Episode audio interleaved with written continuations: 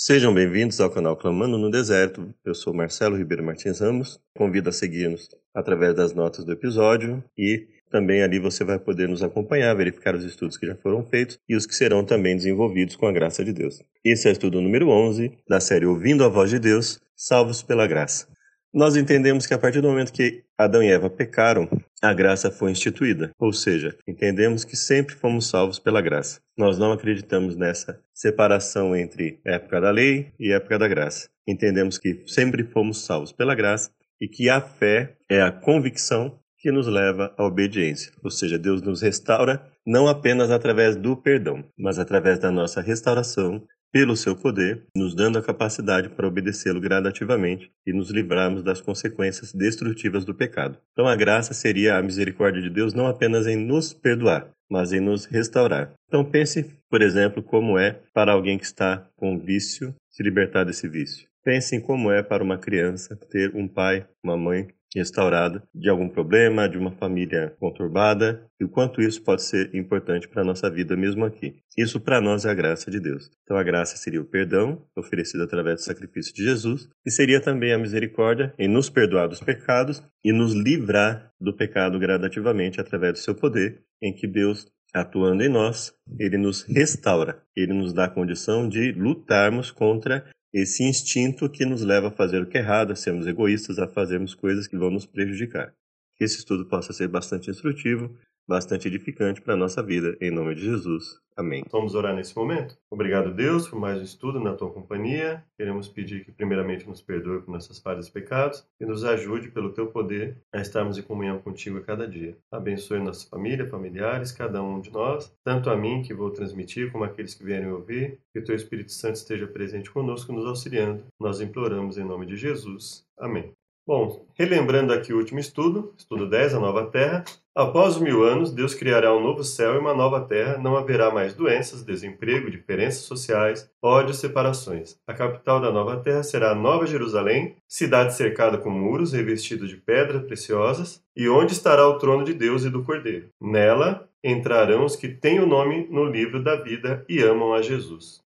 Estudo 11 agora, salvação pela graça. Então, ele começa com alguns comentários. A salvação é um presente de Deus. Estes passos demonstram se o indivíduo aceitou o dom da salvação. Então, primeiramente, ele aceita a Cristo como Salvador. Isso faz com que ele, como resultado, se arrependa dos seus pecados e se converta, ou seja, ele mude de vida, ele passe a lutar contra aquilo de errado que ele faz. Confissão dos pecados, né? É, até para que você possa se converter, primeiro você tem que confessar os pecados, né? Até para se arrepender dos pecados, porque hum, se você não confessa os pecados, se você não entende que aquilo é um pecado, você não vai confessar os seus pecados, dificilmente vai se arrepender e se converter. Então, o arrependimento, conversão e confissão, eles são interdependentes uma coisa depende da outra, né? Se você não se arrepende, você não vai confessar seus pecados e muito menos se converter, né? Ou seja, se você não reconhece que está em erro, se eu não reconheço que estou em erro, eu não vou ver necessidade de mudança. A não ser por conveniência, né? E aí não vai ser por uma mudança por amor a Deus ou por querer o bem uns dos outros, né?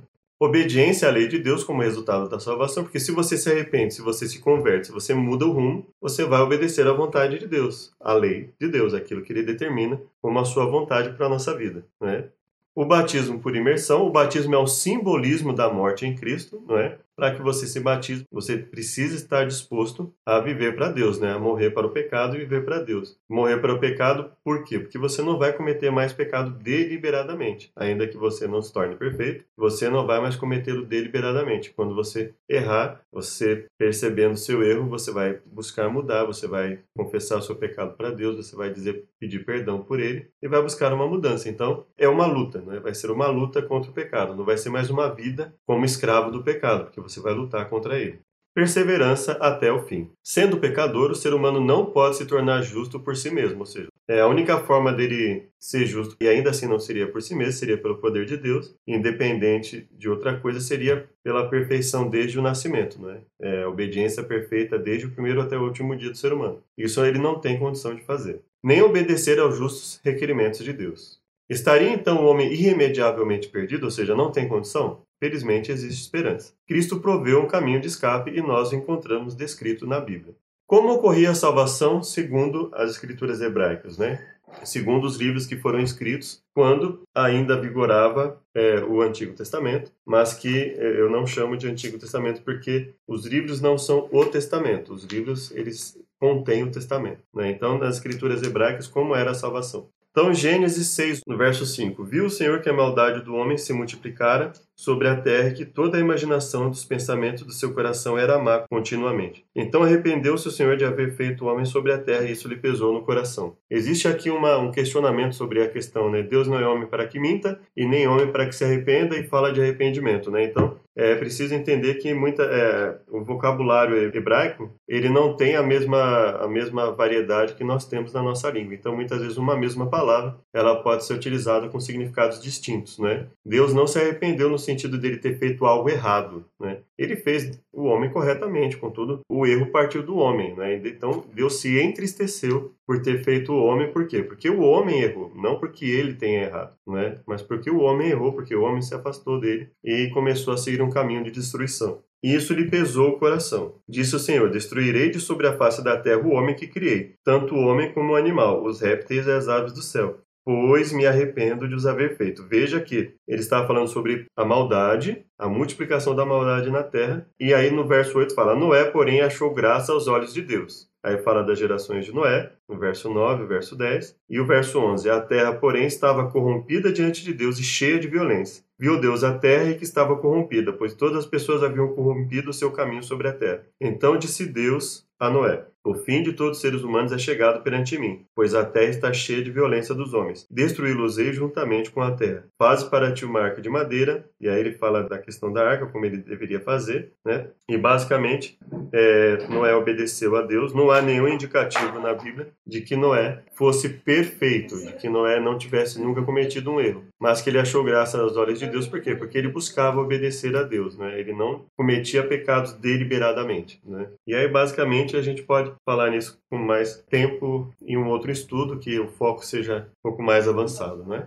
É, Gênesis 15, 6. Ele criou no Senhor e isso lhe foi imputado para a justiça. Paulo chega, inclusive, a comentar sobre esse verso e Tiago comenta sobre a mesma pessoa, mas só que sob, com óticas, sob óticas diferentes, né? No capítulo 15, verso 6, nós vamos ler um pouco para nós vermos que a perspectiva é basicamente o resultado é o mesmo, ainda que em um ou outro ponto haja uma diferença de perspectiva entre os autores lá das escrituras gregas. Fala o seguinte: Depois dessas coisas veio a palavra do Senhor a Abraão, numa a Abraão ainda, né, nesse momento, dizendo: Não temas, Abraão, eu sou o teu escudo, o teu galardão será muito grande. Então disse Abraão: Ó Senhor Deus, o que me darás? Se continuo sem filhos e o herdeiro da minha casa é o Damasceno Eliezer? Disse mais Abrão: A mim não me tens dado filhos, de modo que um nascido na minha casa será o meu herdeiro. Ao que lhe veio a palavra do Senhor: Este homem não será o teu herdeiro, mas aquele que das tuas entranhas sair será o teu herdeiro. Então o levou para fora e disse: Olha agora para o céu e conta as estrelas, se as pode contar. Então lhe disse: Assim será a sua descendência. Creu Abraão na promessa né, do Senhor, e isso lhe foi imputado para a justiça. Disse-lhe mais, disse mais: Eu sou o Senhor que te tirei de Ur dos Caldeus para dar-te por herança essa terra. Perguntou-lhe Abraão: Ó Senhor Deus, como saberei que hei de herdá-la? Respondeu-lhe: Toma uma novilha de três anos, uma cabra de três anos, um carneiro de três anos, uma rola e um pombinho. Abraão trouxe-lhe todos esses animais, partiu-os pelo meio e pôs cada parte deles em frente da outra. As aves porém, não partiu. Então as aves de rapina desciam sobre os cadáveres, porém Abrão as enxotava. Ao pôr do sol caiu um profundo sono sobre Abrão. Ele sobrevieram grande pavor e densas trevas. Então disse o Senhor Abrão: Sabe com certeza que peregrina será a tua descendência em terra alheia, e será reduzida à escravidão e será afligida por quatrocentos anos. Mas eu julgarei a nação a qual ela tem de servir, e depois sairá com muitos bens. Tu, porém, irás para com teus pais em paz, e em boa velhice será sepultado. Então,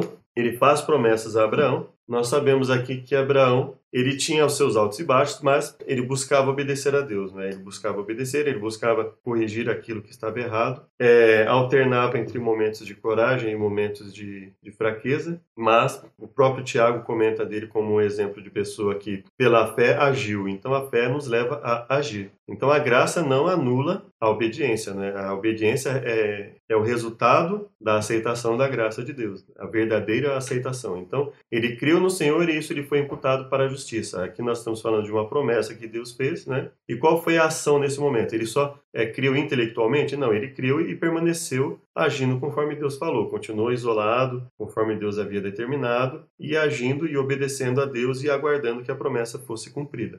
Salmo 6, verso 1. Ó Senhor, não me repreendas na tua ira, nem me castigues no teu furor. Tem misericórdia de mim, Senhor, pois sou fraco. Sara-me, ó Senhor, pois os meus ossos estão em agonia, a minha alma está em agonia. Até quando, ó Senhor, até quando? Volta-te, ó Senhor. Livra minha alma, salva-me por teu constante amor. Na morte não há lembrança de ti. No sepulcro quem te louvará? Estou cansado do meu gemido, toda noite passo nadar a minha cama no choro e molho o meu leito com lágrimas. Os meus olhos vão se consumindo pela mágoa, tenho envelhecido por causa de todos os meus inimigos. Apartai-vos de mim todos que praticais a iniquidade, pois o Senhor ouviu a voz do meu choro. O Senhor ouviu a minha súplica por misericórdia. O Senhor aceita a minha oração. Todos os meus inimigos se envergonharão e se perturbarão, tornarão atrás em repentina vergonha. Então perceba que é, os termos que estão, é, independente das variações de, de um texto para o outro, nós percebemos que ele deixa claro que Deus o salva pela sua misericórdia, pelo seu amor, e não por méritos próprios dele. Né? Então a gente percebe isso no Antigo Testamento hebraico português aqui interlinear, né?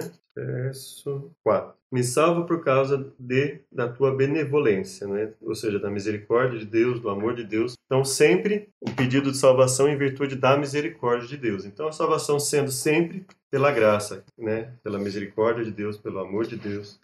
Salmo 3 e 5. No tocante a mim, confio na tua graça, regozije-se o meu coração na tua salvação. Aqui na versão Almeida contemporânea, mas confio no teu constante amor. Na tua salvação, meu coração se alegra. Então, constantemente, a Bíblia enfatizando o amor de Deus, a misericórdia de Deus como aquilo que traz a salvação ao homem.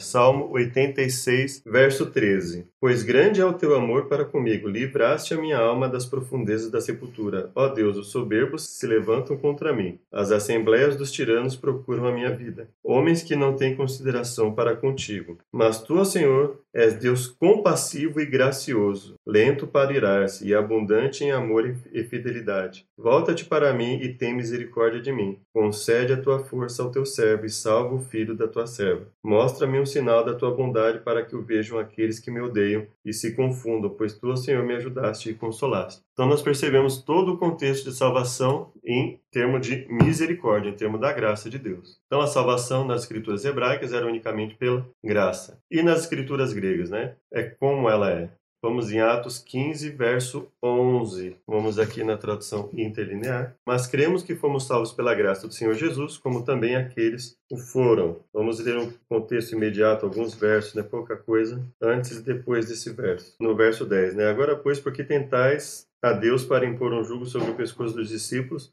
o qual nem os pais nossos nem nós podemos suportar, mas por a graça do Senhor Jesus cremos sermos salvos do mesmo modo como também aquele silenciou toda a multidão e ouviam Barnabé e Paulo explicando quanto fez Deus sinais e prodígios entre os gentios através deles. Depois de silenciarem, respondeu Tiago, dizendo: Homens irmãos, ouvi a mim. Simeão explicou como o primeiro Deus visitou para tomar dentre gentios um povo para o nome dele. E com isso concordam as palavras dos profetas, como está escrito: Depois dessas coisas voltarei e reedificarei o tabernáculo de Davi, o que está caído, e as partes demolidas nele, reedificarei e restaurarei o mesmo, para que busquem os restantes dos seres humanos, o Senhor e todos os gentios sobre os quais foi invocado o meu nome sobre eles. Diz o Senhor que faz essas coisas conhecidas desde a antiguidade. Então perceba que a questão aqui não está entre se um foi salvo pela graça e o outro não, mas sobre o alcance da salvação em Deus, não é? E cremos que fomos salvos pela graça, como também eles o foram. Efésios 2:8, né? Pois pela graça sois salvos mediante a fé. Isso não vem de vós, é dom de Deus. Isto o quê? O processo de salvação pela graça mediante a fé, né? Ser salvo mediante a fé é algo que não vem de vós, não vem de nós, é dom de Deus. Efésios 2, verso 6, né? E nos ressuscitou com ele e fez sentar com ele nos lugares celestiais em Cristo Jesus para que mostrasse nos séculos vindouros a extraordinária riqueza da graça dele em bondade sobre nós em Cristo. Pela graça sois salvos mediante a fé. Isso não vem de vós, é de Deus um dom, não de obras para que alguém não se orgulhe. Pois dele somos feitura, criados em Cristo Jesus para boas obras, as quais previamente preparou Deus, para que nelas andássemos. Então a obediência não é uma maldição, não é uma questão de um testamento ser baseado numa coisa, outro testamento ser baseado em outra. Mas a obediência, como o próprio Paulo nos diz, Deus nos criou de antemão para andar nelas. E a salvação continua sendo pela graça. Até porque, quando Adão caiu, ele não poderia ser salvo pelas obras, ele teria que ser salvo pela graça. Romanos 13, a partir do verso 21. Mas agora, sem lei, a justiça de Deus foi manifestada, testemunhada pela lei e os profetas. Justiça de Deus mediante a fé de Jesus Cristo para com todos que creem. Pois não existe distinção. Todos, pois, pecaram, estão privados da glória de Deus, sendo justificados gratuitamente pela sua graça mediante a redenção em Cristo Jesus, o qual apresentou Deus como propiciação mediante fé em o seu sangue para demonstração da justiça dele por causa da não punição dos pecados anteriormente cometidos e na tolerância de Deus para a demonstração da justiça dele no presente tempo, para ser ele justo e o que justifica o que é da fé em Jesus, ou de Jesus. Onde, pois, o orgulho foi excluído? Por que tipo de lei? Das obras? Não, mas por lei da fé. Consideramos, pois, ser justificada por fé a pessoa sem as obras da lei. Ou de judeus, Deus é somente. Não, não é também dos gentios? Sim, também dos gentios, visto que um só Deus é o qual justificará a circuncisão da fé e a incircuncisão mediante a fé. Então ele aborda a questão da fé e da graça para ambos os casos, não havendo diferença em um pela lei e outro pela graça. A lei, portanto, anulamos mediante a fé? Não seja assim, mas a lei confirmamos. Alguns tentam dizer que a lei que ele está dizendo aqui, anulamos a lei pela fé, antes confirmamos a lei, que ele está se referindo à lei da fé. Não, porque ele não está se referindo à lei, à lei, da fé de uma forma que desse a entender que ele poderia gerar essa questão de anulação. Ele está se referindo à lei referente à obediência à lei, né? a lei que Deus estabeleceu para que nós obedecêssemos, na questão das obras. Então ele está falando, anulamos a necessidade de obediência pela fé de maneira nenhuma, né? confirmamos a lei, confirmamos a necessidade de obediência a Deus, ou seja, se é justamente por isso que ele morreu por nós, nós vamos continuar no mesmo erro, naquilo que causou toda a desgraça no mundo, naquilo que tem causado cada vez mais destruição? Não, obviamente não. Então ele não está se referindo aqui à lei da fé, né? A lei no sentido de que, vamos dizer assim, no sentido que as pessoas utilizam atualmente, né? De que eu não preciso obedecer. Não, não é isso. Eu não preciso de obras, vamos dizer assim. Mas a obra ela não vem como causa, ela vem como consequência da salvação. Então, nós somos salvos em Jesus, pelo sacrifício de Jesus, e em virtude dessa salvação, nós obedecemos. Agora, obedecemos a, vamos dizer assim, apenas por gratidão, é um ato de liberalidade nosso, nós, se nós quisermos, nós obedecemos, se nós não quisermos, não precisamos obedecer, não, não é assim que a Bíblia ensina. Então, somos justificados gratuitamente por sua graça, mediante a redenção que há em Cristo Jesus, mas isso anula a lei? Não, isso confirma a lei, não é? E, ou seja, o, qual é o, o, ponto que ele está querendo dizer aqui? Está se referindo à fé? Não, porque ele colocou a questão da lei da fé em que aspecto? Na questão de aceitar a Jesus. Né? Então não era essa a lei que ele ficou preocupado em, ter dado a entender que ele estivesse pregando a anulação. E por isso a pergunta, né? Essa pergunta só cabe quando nós perguntamos: anulamos, pois, a lei pela fé? E ele fala: de maneira nenhuma, antes estabelecemos a lei. O que poderia gerar essa dúvida? Esse contexto em que ele fala da lei da fé? De forma nenhuma, não é? Porque a lei da fé, ele já havia deixado claro que ela está confirmada, porque ela que a lei da fé no sentido de aceitarmos Jesus como nosso Salvador, não é? Então ele estava retirando alguma dúvida que poderia ficar na mente do leitor em relação a. Então não precisa obedecer? Claro que precisa.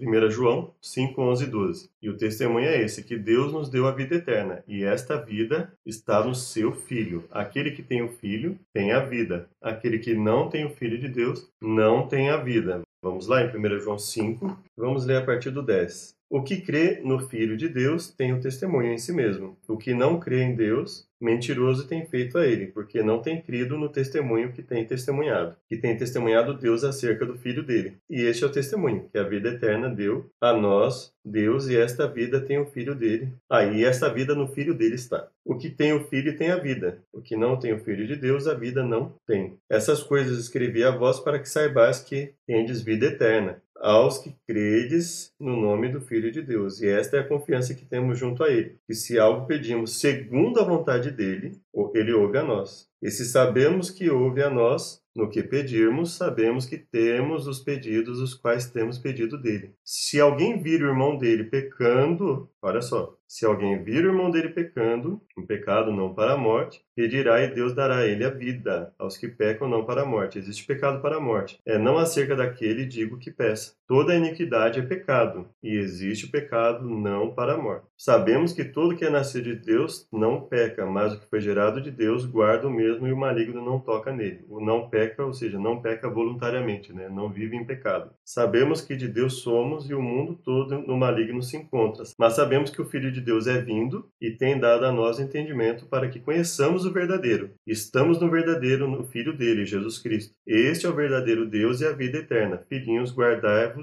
a vós mesmos dos ídolos. Perceba que seria uma fala sem sentido se não houvesse preocupação nas escrituras gregas com obediência, né? Guardar-vos dos ídolos por quê? Ou seja, tanto nas escrituras hebraicas como nas escrituras gregas, a salvação é pela graça, continua sendo pela graça. O plano de salvação nas escrituras hebraicas é continuado nas escrituras gregas. Na Bíblia existe apenas um método de salvação, né? Inclusive na questão dos testamentos, tá? Não, não, não me referindo agora aos livros, mas na antiga aliança através de animais e na nova aliança através do sangue de Jesus, a salvação é pela graça. Por quê? Porque a pessoa é salva em função do perdão dos pecados. Né? Ela não consegue obedecer perfeitamente, ela precisava sempre oferecer sacrifício para ter o perdão dos seus pecados e através de Jesus ela também obtém o perdão pelos pecados cometidos, desde que eles não sejam voluntários, desde que eles não sejam um ato de rebeldia da pessoa fazer e não se preocupar com as consequências com o que vai acontecer, não, não buscar mudar de vida, né?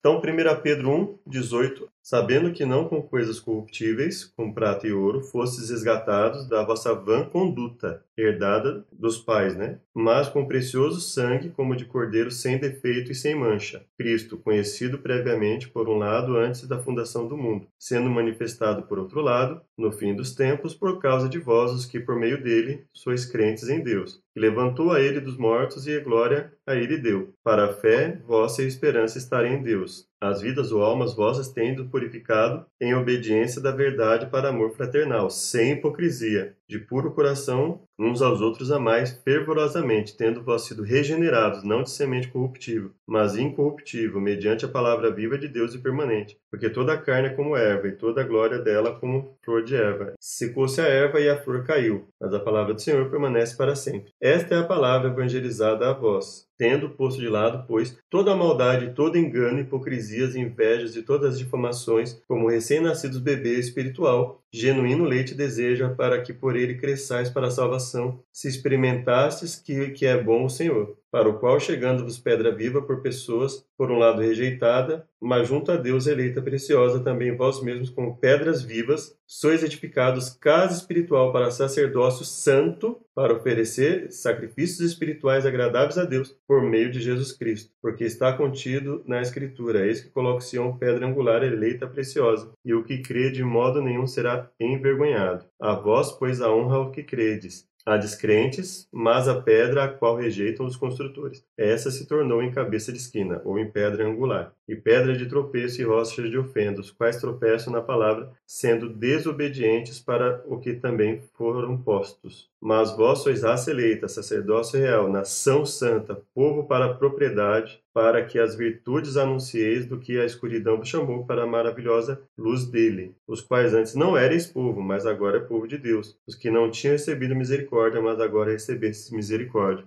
Então, o tempo inteiro a Bíblia coloca a graça e, como consequência, a obediência, a santidade, a busca de mudança. Então, em nenhum momento a Bíblia coloca a graça como oposto de obediência. Ah, aquele que quer obedecer é fariseu, aquele que quer obedecer, ele está é, anulando a graça de Deus de forma alguma. Pelo contrário, aquele que quer obedecer, aquele que se arrepende, ele está seguindo o passo de Deus, ele está obedecendo à vontade de Deus. Ele entende que é salvo pela graça, ele entende que é um pecador, mas ele quer mudar e ele sabe que precisa mudar e Deus vai dar força para que ele mude, não é? Apocalipse 14, verso 6. E vi outro anjo voando em meio do céu, tendo o evangelho eterno para anunciar aos assentados sobre a terra e a toda nação e tribo e língua e povo, dizendo, em grande voz: Temei a Deus e dai glória, porque chegou a hora do seu juízo, e adorai fez o céu, a terra, o mar e as fontes das águas. E um outro anjo segundo seguiu dizendo: Caiu, caiu Babilônia, a grande que do vinho da fúria da prostituição dela tem dado a beber a todas as nações. E um terceiro seguiu a ele dizendo em grande voz: Se alguém adora a besta e a imagem dela e recebe a marca sobre a fronte dele ou sobre a mão dele, também este beberá do vinho do furor de Deus, preparado sem mistura no cálice da ira dele, e será atormentado com fogo e enxofre diante de anjos santos e diante do Cordeiro. Então, a gente percebe que ele está falando continuamente aqui da questão de se corromper. Né? Corromper tem a ver com atitudes, tem a ver com obras, tem a ver com a questão da obediência a Deus e a desobediência a Deus, não é? E a questão de, de Gênesis 3,15, né? que fala sobre a descendência e o descendente, né? a descendência da serpente e o descendente da mulher, que nos diz e porém inimizade entre ti e a mulher, entre a tua descendência e o seu descendente. Esse te ferirá a cabeça e tu lhe ferirás o calcanhar, que é o que nós entendemos aqui como uma promessa do Messias, né? Vindo restaurar o ser humano, a, destruir toda a intenção maligna e nos restaurar. Jesus nos salva através do quê? Hebreus, capítulo 9. Vamos ler aqui o 21, né? Tanto o tabernáculo quanto todos os utensílios do serviço com sangue semelhantemente aspergiu. E quase com sangue todas as coisas são purificadas segundo a lei. E sem derramamento do sangue não acontece remissão. Era necessário, pois, por um lado, figuras das coisas nos céus, com esses sacrifícios serem purificadas. Elas mesmas, por outro lado, as celestiais, com melhores sacrifícios do que esse, pois não entrou em santuário feito por mãos, né? Cristo não entrou em santuário feito por mãos. Cópias dos verdadeiros, mas no próprio céu agora para comparecer junto à presença de Deus por nós, nem para que muitas vezes ofereça a si mesmo, como o sumo sacerdote entra em santuários anualmente com sangue alheio, visto que teria sido necessário muitas vezes sofrer desde a fundação do mundo, mas agora uma vez, uma só vez no fim dos séculos para a remoção do pecado, mediante o sacrifício dele foi manifestado. E como está reservado às pessoas uma só vez morrerem, depois disso o juízo, assim também Cristo uma só vez oferecido para de muitos tirar os pecados, uma segunda vez sem pecado aparecerá aos que a ele aguardam para salvação. Então veja que não há diferença, né? é sempre pela graça, sempre com derramamento de sangue, e ele coloca os sacrifícios anteriores como uma sombra, um simbolismo para o sacrifício de Jesus. Né? Romanos 5,8 Mas Deus prova o seu próprio amor para conosco pelo fato de ter Cristo morrido por nós, sendo nós ainda pecadores. É interessante que essa questão do ainda pecadores, né? Ou seja, ele está considerando que aquele que aceita Jesus deixa de ser um pecador voluntário, né? Aquele que aceita Jesus passa a buscar obediência a Deus Verso 7. Pois dificilmente por um justo alguém morrerá. Por dois o bom talvez alguém também ouse morrer. Mas Deus mostra o seu próprio amor para nós, ainda pecadores, né? sendo nós ainda pecadores. Cristo por nós morreu, portanto, muito mais sendo justificados agora no sangue dele, seremos salvos por meio dele da ira. Pois se sendo inimigos fomos reconciliados com Deus pela morte do filho dele, muito mais tendo sido reconciliados, seremos salvos na vida dele. E não somente, mas também gloriando-nos em Deus mediante o Senhor nosso Jesus Cristo, por meio do qual agora a reconciliação recebemos. Por isso, assim como por meio de um homem o pecado no mundo entrou e por meio do pecado a morte, assim a todas as pessoas a morte passou, em que todos pecaram. Até pois a lei o pecado estava no mundo, mas o pecado não é levado em conta não existindo lei. Ou seja, mas o pecado ele foi levado em conta desde quando? Desde quando Adão pecou. Então havia lei desde quando Adão pecou, porque desde lá ele recebeu punição mas reinou a morte desde Adão até Moisés, também sobre os que não pecaram à semelhança da transgressão de Adão, o qual é tipo do vindouro. Mas não como a transgressão, assim também o dom. Pois se pela ofensa de um, né, pela transgressão de um, muitos morreram, muito mais a graça de Deus e o dom da graça de um homem, Jesus Cristo, para com muitos foi abundante, e não como por um que pecou o dom. Pois, por um lado, o juízo a partir de um para a condenação, mas o dom a partir de muitas transgressões para a justificação. Pois sendo que pela transgressão de um a morte reinou por meio de um, muito mais os que receberam né, a abundância da graça e do dom da justiça em vida eterna reinarão, por meio de um, Jesus Cristo. Logo, pois, assim como por meio de uma transgressão a todas as pessoas veio a condenação, assim também por meio da justiça de um veio a todas as pessoas para a justificação de vida. Assim como, pois, mediante a desobediência de um homem, pecadores foram constituídos os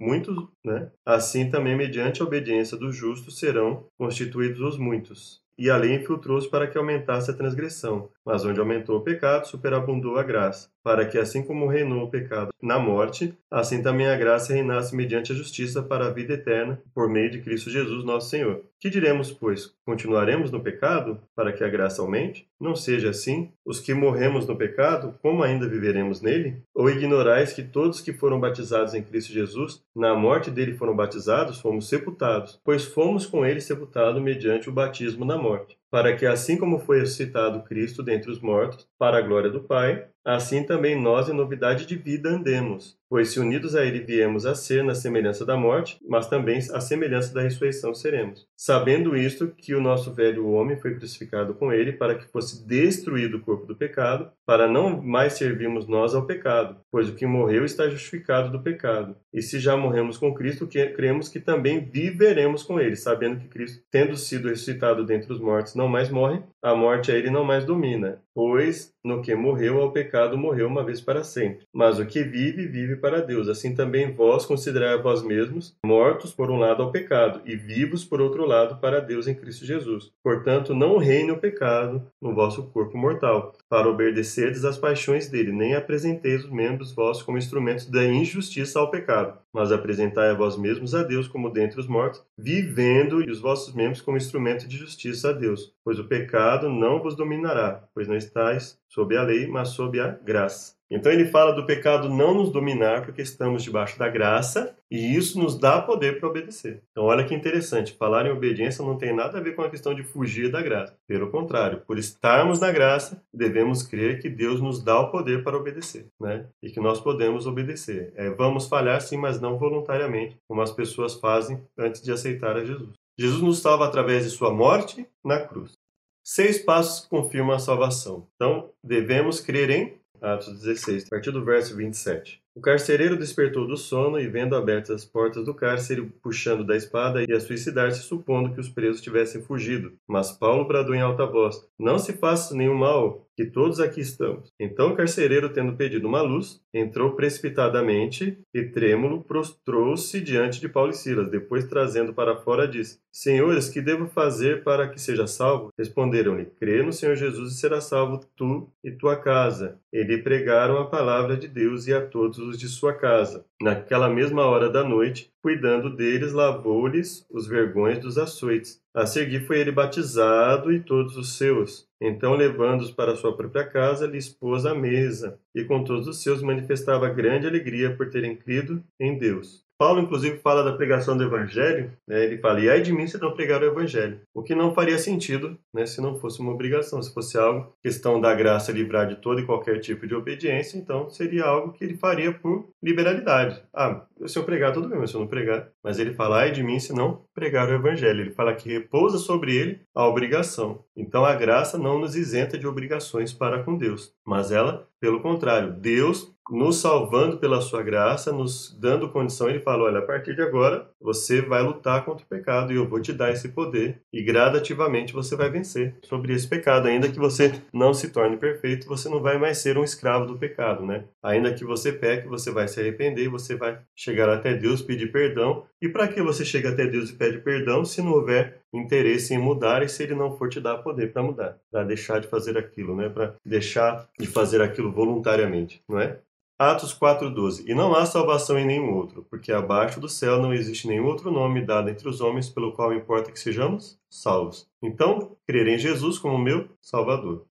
Segundo passo, Atos 3,19. Arrependei-vos, pois, e convertei-vos para serem cancelados os vossos pecados. E aí, é importante que nós tenhamos em mente o que significa arrependimento e conversão, né? Ou seja, se a graça nos isenta de todo e qualquer tipo de obediência, então, o que significa o arrepender e converter, né? É uma liberalidade nossa, nós fazemos porque queremos? Vamos ajustar, né? Nós fazemos como ato de liberalidade, se quisermos fazer, tudo bem, se não quisermos arrepender, nos converter, não tem problema. Então basta dizer, é, Jesus é meu Salvador e eu não preciso de mais nada, não é? Ele fala, arrependei-vos e convertei-vos para serem cancelados os vossos pecados. Eu consigo a salvação sem que os meus pecados estejam cancelados? Então basta ter isso em mente. Né? Então, ainda que haja uma questão né, de que é válido para a obediência nos no, nossos dias e que não é válido, é, não deveria pelo menos entrar nessa questão o aspecto da graça. Né? Ah, eu não vou obedecer porque eu estou sob a graça. O sacrifício de Jesus substitui o sacrifício dos animais, não é? Nós não temos mais a circuncisão como algo obrigatório, como um pacto, ainda que ela tenha utilidade para a nossa saúde, e por saúde nós devemos fazer, né, deveríamos fazer para evitar doenças, esse tipo de coisa. Muitos fazem essa operação hoje em dia, né, justamente para não ter problemas de saúde, mas ela não é mais um pacto obrigatório que a pessoa tenha que fazer para fazer parte do povo de Deus. Agora, e as outras coisas, né? Então, é, existe essa questão que precisa ser bem trabalhada, né? Uma lei dada nas escrituras hebraicas, ela precisa ser confirmada nas gregas ou é o contrário, não é? Só se houver uma expressa anulação para que algo deixe de existir, algo que já estava estabelecido por Deus deixe de existir. É muito mais coerente imaginar a, a, questão de que, se Deus estabelece uma coisa, até que ele mesmo anule, isso vai permanecer. Ele não precisa falar novamente, ele não precisa falar várias vezes para ser válido o que ele fala. Basta que ele fale uma vez só. Então, se ele não anula, presume-se que está em, validade. Então, não é necessário que, essa, que uma lei dada precise ser repetida constantemente para que ela se mantenha válida, né? Pelo contrário.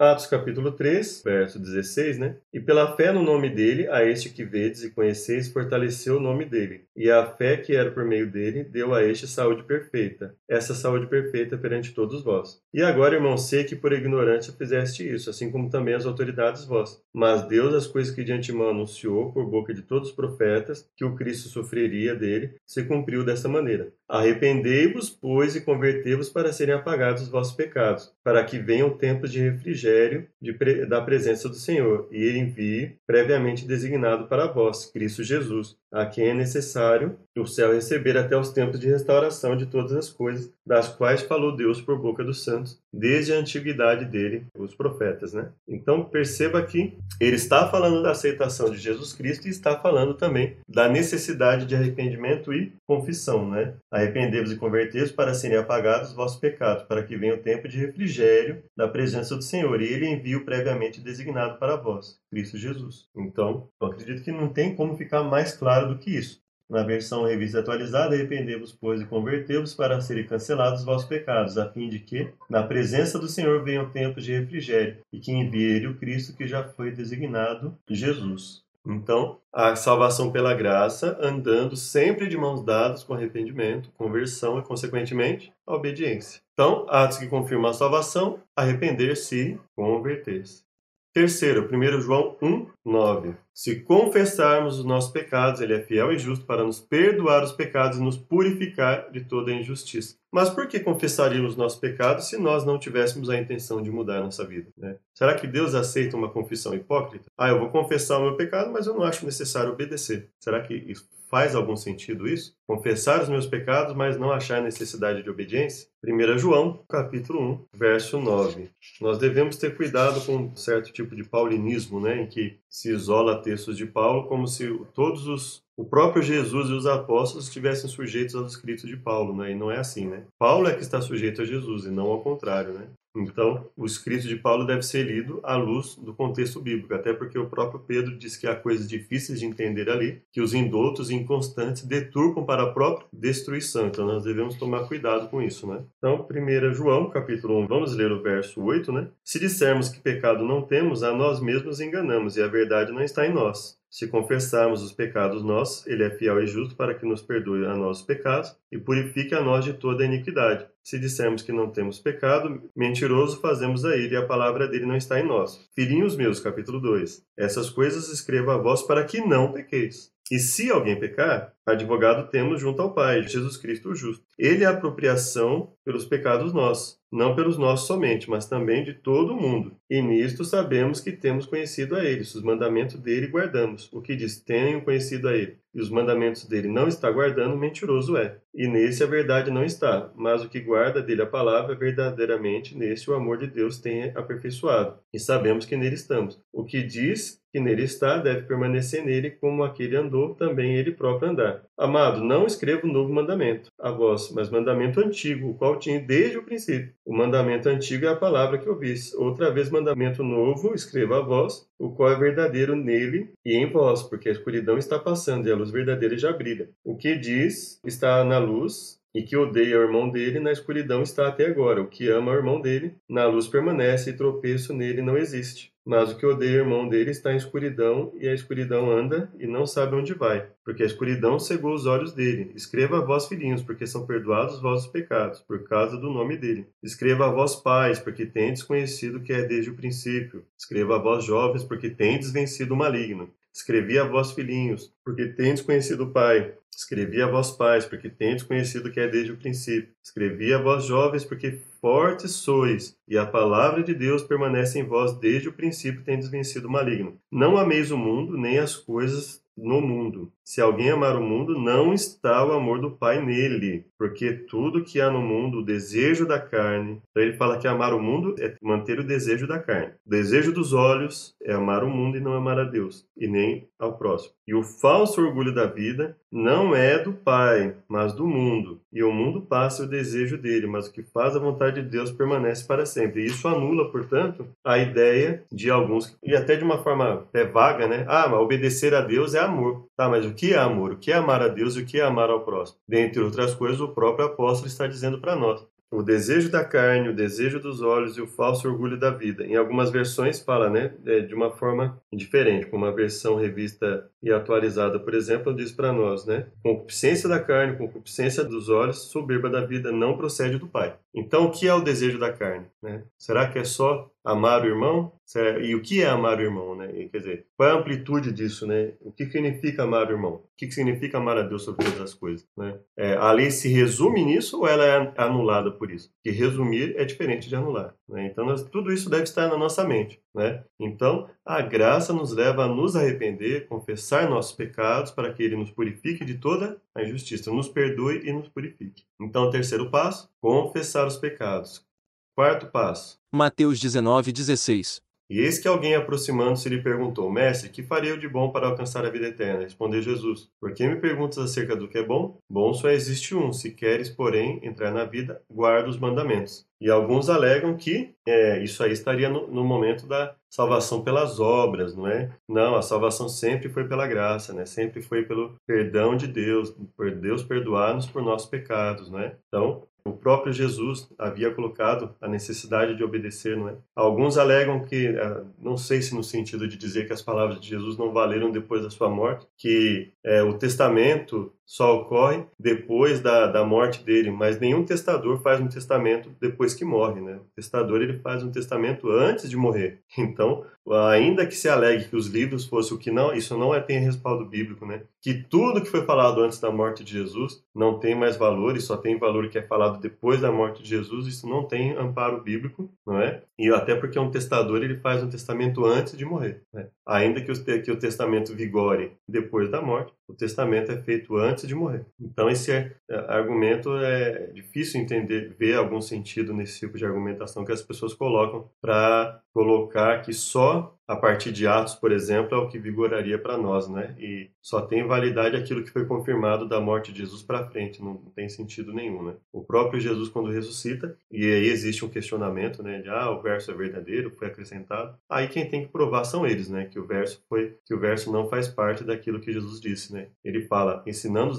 e depois da ressurreição, ensinando-os a guardar todas as coisas que eu vos tenho ordenado, né? E a Bíblia coloca várias vezes é, os apóstolos falando, parafraseando coisas que Jesus já tinha falado, né? a, a, própria questão da Santa Ceia, etc. E fala dos mandamentos e de forma alguma coloca que ah, só tem validade que eu estou falando a partir de agora. Não, pelo contrário. Eles usam as escrituras hebraicas para confirmar o que eles falam, né? confirmar a validade do que eles falam. Então perceba que existe a necessidade de obediência. Posteriormente, é, vai haver outros estudos, né? mas a princípio é, é, importante que nós tenhamos isso em mente. Né? A ideia de que eu não preciso obedecer, porque eu estou no tempo da graça, é uma ideia. É, ah, preciso, não precisa? Aí eles falam que, ah, porque se eu falo de obediência é porque eu estou sendo fariseu, e depois ele não, mas não é isso, eu vou obedecer. Ah, vai obedecer naturalmente? Não, a Bíblia não fala em obediência natural, pelo contrário. A Bíblia fala que obediência a Deus é algo antinatural no ser humano, porque o ser humano está revestido da natureza pecaminosa, né? infelizmente. E aí ele precisa se revestir de Deus e anular essa natureza pecaminosa que está nele. Então não é algo natural. O próprio Paulo, anos depois dele ter se convertido, ele fala da luta dele, né? Então, dele seguir a lei de Deus e ao mesmo tempo seguir a lei do pecado. Então é, é preciso que você tenha bem claro na sua mente como você enxerga a necessidade de obediência a Deus, porque isso vai interferir na sua vida, isso vai interferir na minha vida.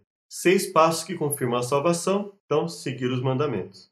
Então, próximo, Marcos 16. Vamos lá no verso 14, né? Finalmente apareceu Jesus aos onze, quando estavam à mesa, e censurou-lhes a incredulidade e dureza de coração, porque não deram crédito aos que tinham visto já ressuscitado. E disse: Ide por todo mundo e pregai o evangelho a toda criatura. Quem crê e for batizado será salvo, quem, porém, não crê será condenado.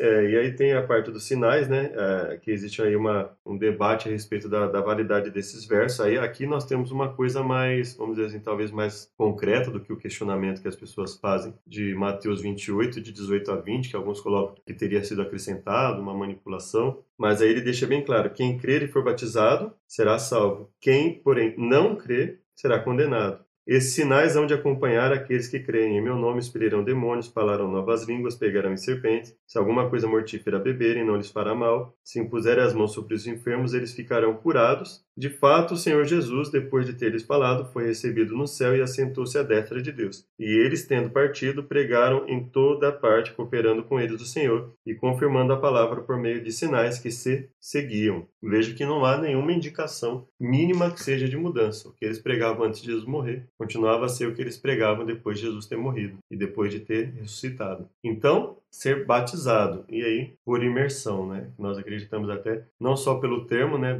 Batizar no sentido de imergir, mas porque não existe indicação que valide outro tipo de, de batismo, né? Até nós acreditamos que a Bíblia fala um só batismo, ela quer dizer a forma de se batizar, o batismo por imersão. Mateus 24, 13, né? Aquele, porém, que perseverar até o fim será salvo. Ser perseverante é continuar praticando o que aprendeu, é a capacidade de continuar, apesar dos obstáculos que encontramos. Devo perseverar na comunhão com Deus através do estudo da Bíblia e da prática da oração. É interessante que, quando a Bíblia fala aqui, né, aquele que perseverar até o fim, ela coloca uma série de dificuldades pela qual passa o, o, o servo de Deus, e aí ele fala, né, aquele que perseverar até o fim será salvo, não é?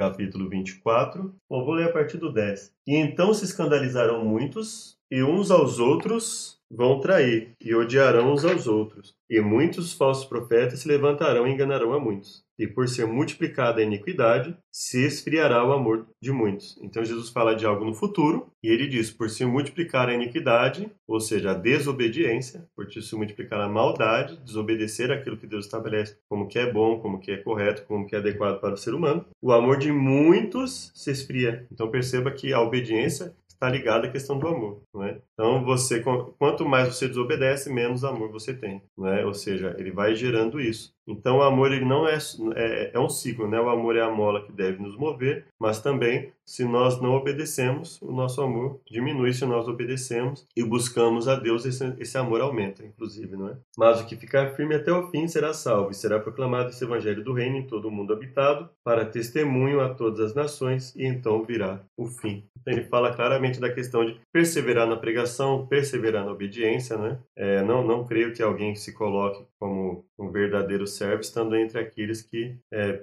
por aumento da iniquidade, terão o amor diminuído. Né? Não acredito que as pessoas, alguém venha acreditar nisso. Né? Ah, não tem problema eu viver na iniquidade e perder o amor e ainda assim a graça de Deus vai me salvar. Mas ainda pode ser que haja pessoas assim, né? que tenham essa, esse pensamento. E cada um de nós deve ter bem claro pelo que vai viver, né? por que tipo de crença vai viver. Sexto passo, que é o que nós vimos, ser perseverante, né? Recapitulação: a salvação em toda a Bíblia é pela graça, pelo amor, pela misericórdia de Deus. Para nos salvar, Jesus morreu na cruz. O primeiro passo que confirma a salvação é aceitar a Cristo. Segundo passo, arrepender-se e converter-se. Terceiro, confissão dos pecados. Quarto, amar a Deus e obedecer aos seus mandamentos. Quinto, ser batizado por imersão, como foi Jesus. Sexto, ser perseverante, ou seja, continuar praticando. Em que devemos perseverar? Ler a Bíblia, orar, ir à igreja e pregar o Evangelho. Perceba que aqui não precisa ser necessariamente uma ordem sequencial de eventos, mas assim, não tem por que você ser batizado, por exemplo, sem se arrepender, sem se converter. Você não quer se arrepender, você não quer se converter a Deus, né? Ah, eu vou me batizar, mas eu não, tenho, eu não vejo necessidade, é, eu, eu, não me vejo como um pecador, eu não preciso confessar os pecados. Então, quer dizer, você tá, como é que você enxerga o batismo então, né? Então é tudo, você percebe que eles não, não tem como você colocar um e, e anular o outro, né? É ser perseverante, continuar praticando, ler a Bíblia, orar, ir à igreja e pregar o evangelho. Alguns falam da questão de não necessidade de ir a uma igreja, né? E isso não tem um apoio bíblico, tá? Não, pelo menos a gente pode até conversar futuramente sobre isso, mas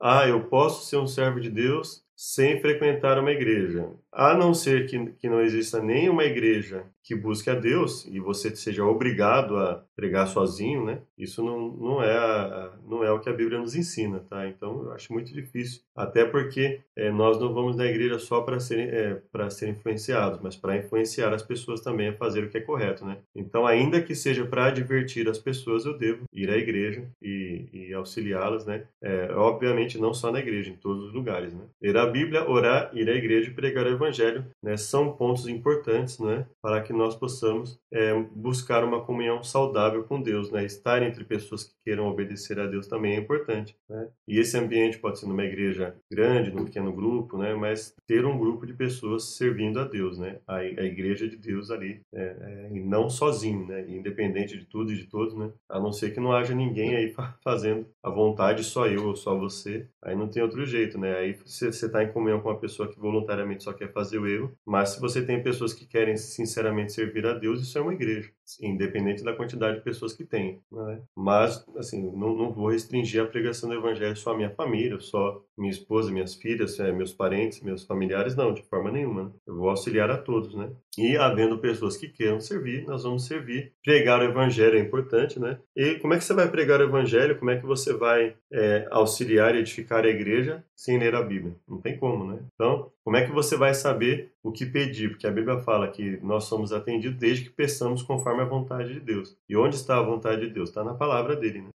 Compromisso de fé. Aceito que a salvação só pode ser obtida pela graça de Cristo. Compreendi que aceitar a Cristo é 1. Um, confessar e abandonar os pecados. 2. Seguir os mandamentos. 3. Ter a experiência de batismo. 4. Ser perseverante. A perseverança ela é necessária desde o começo, né? Porque para você confessar e abandonar os pecados, você precisa perseverar. Seguir os mandamentos precisa perseverar. Ter a experiência do batismo, você precisa perseverar para chegar até lá, até a decisão do batismo. E continuar, né? Ser perseverante é continuar. Né? Então, depois de ter feito todo esse processo, perseverar neles, continuar neles. Estou disposto a dar esse espaço em minha vida. Espero que você esteja, independente daquilo que você considere como mandamento válido ou não. Se você tem a noção de que é necessário uma vida diferente quando você serve a Jesus, agora, se você acha que é, você pode ser a mesma coisa, de, né, basta você dizer, ah, eu aceito a Jesus, então aí é uma coisa até preocupante, né? Quer dizer, é, o, mundo, o mundo é o que é hoje porque as pessoas querem seguir aquilo que, que está a seu bel prazer. E se você acha que não precisa mudar, então quer dizer que você já se considera perfeito, né? Se você acha que não tem necessidade de mudar nada, que não tem, então ou você já se considera perfeito ou acha que é indiferente, né? Um pai que cuida do filho que não cuida, um homem que agride uma mulher que não agride, uma pessoa que estupra uma, uma criança, um adulto, quem quer que seja ou que não estupra, uma pessoa que mata que não mata, uma pessoa que furta que não furta, né? Então, agora eu acredito que você tem em mente que há necessidade de mudança, né? Você já deve ter sofrido e, e eu também e outras pessoas já devem ter sofrido em virtude dos nossos erros, né? Então, não se arrepender é equivalente a, a, uma arrogância tremenda, né? A dizer que eu não tenho necessidade que tudo aquilo que eu falo, ah, eu faria tudo de novo, todas as coisas que eu fiz, né? Para mim isso é uma arrogância tremenda, mas cada um segue aquilo que quer seguir, né? Eu estou emitindo aqui porque não, não tem porquê, né? Eu deixar de reconhecer minhas falhas e a necessidade de mudança. Mas cada um é livre para aceitar e o que eu espero, que eu oro a Deus, é que nós possamos em Jesus Cristo ter essa, essa busca de Deus e que Ele nos oriente sobre como agir. Né? Próximo estudo, a fim de que possamos desfrutar plenamente os benefícios do Evangelho, devemos entender a obra que Jesus fez por nós no passado, o que Ele faz agora e o que fará no futuro. Podemos compreender esse assunto estudando o ritual do santuário terrestre dos israelitas. Vejamos o que a Bíblia ensina sobre esse tema. É, todos os estudos aqui, como você tem visto, é um, um estudo é, introdutório na Bíblia, né? Nós estamos tentando aqui